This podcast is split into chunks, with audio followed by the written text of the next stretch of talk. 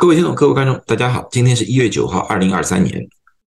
今天我最主要回来回答一下一些大家提问的关于惠瑞口服药 Pixlovid 的问题啊，你们有问题问我，我为你们寻找答案。第一个问题是大家最常问的，惠瑞的口服药是不是不能用于年轻人？是不是对年轻人有害？啊，这个是以基于以色列的二零二二年九月份的一份研究报告。他们研究报告里面分成两组人，一组是六十五岁以上的，一组是四十到六十四岁之间的。他们研究发现，用药和不用药，六十五岁以上的在住院的比例上面有很大的差异。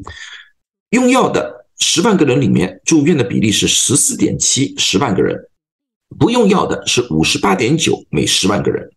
但是四十和六十四岁之间就不一样了，它这两组的。差异很小，用药的十万个人里面是十五点二，不用药的是十五点八。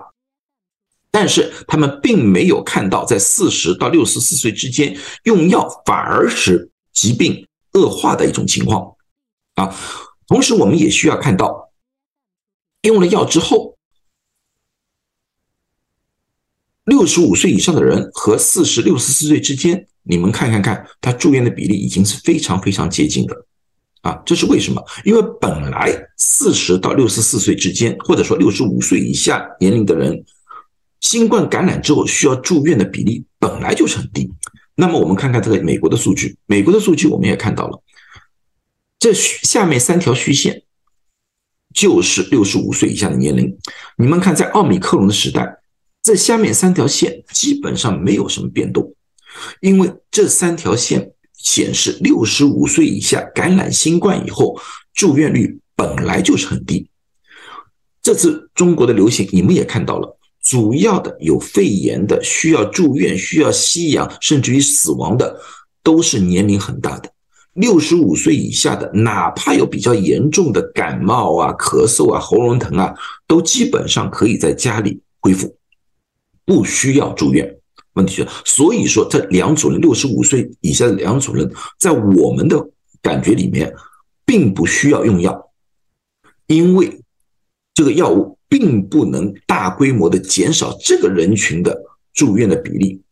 这个本来就是一个新药来的，在用药效果不明显的情况之下的话，我们觉得年轻人不需用药啊，这是一个关键点。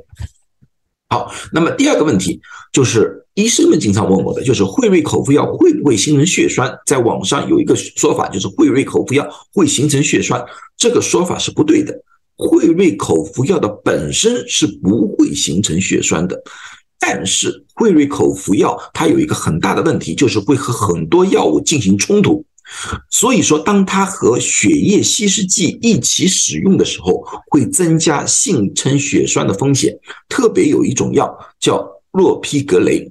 这个药是一个非常常用的血液稀释药来的，但是当和惠瑞的口服药一起使用的时候，氯皮格雷的效果会下降，那么它形成血栓的概率也就上升了，这个才是关键。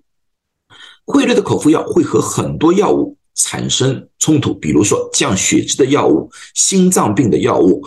血液稀释的药物和血压药，所以说在使用这个药物之前，必须要谨慎，必须要咨询对这个药物比较熟悉的药剂师或者医生，然后对药性、药量进行一些调整，这样才是一个正确的做法。OK，那么最后一个问题就是，惠瑞的口服药是不是一个老药新用，是一个艾滋病药？这个回答也是否定的。惠瑞的。这次新冠的口服药最主要成分是这个纳姆特维，纳姆特维是一个新研发的药来的，他们专门是压制新冠病毒复制的药物。但是这个药物有一个问题，它被肝脏的分解的速度非常快，所以说不得不用另外一种药物去减缓纳姆特维的分解。这个药物叫做利托那维，利托那维确实是一个艾滋病的老药，但是在这个。配方里面，它并不是为了压制新冠病毒，它只是为了减缓纳姆特维的分解，使这个药性、药效时间更加长一点，如此而已。OK，那么大家说了，惠瑞怎么有这么多的问题？确实，惠瑞这个口服药确实有很多问题，但是他们把这些问题赤裸裸的告诉大家了，就像前面有个警告牌，前面有坑，小心不要掉进去。然后我们作为医务工作者就可以根据他们的指引绕开这些坑。现在最怕的就是前面有坑，遮遮盖盖一下不告诉你，那么你朝前面走的时候，你就会掉入坑里面。最最可恶的，有些人知道前面有坑，他也不告诉你们，告诉你没事的，朝前面走，引导你们去进入坑里面。这个才是最最我们想不想看到的一些情况来的。啊，所以说，我认为汇率这个药物确实有很大问题，确实使用的时候非常小心。但是由于指引非常明确，我们完完全可以避开这些风险。好了，最后祝大家健康，谢谢大家。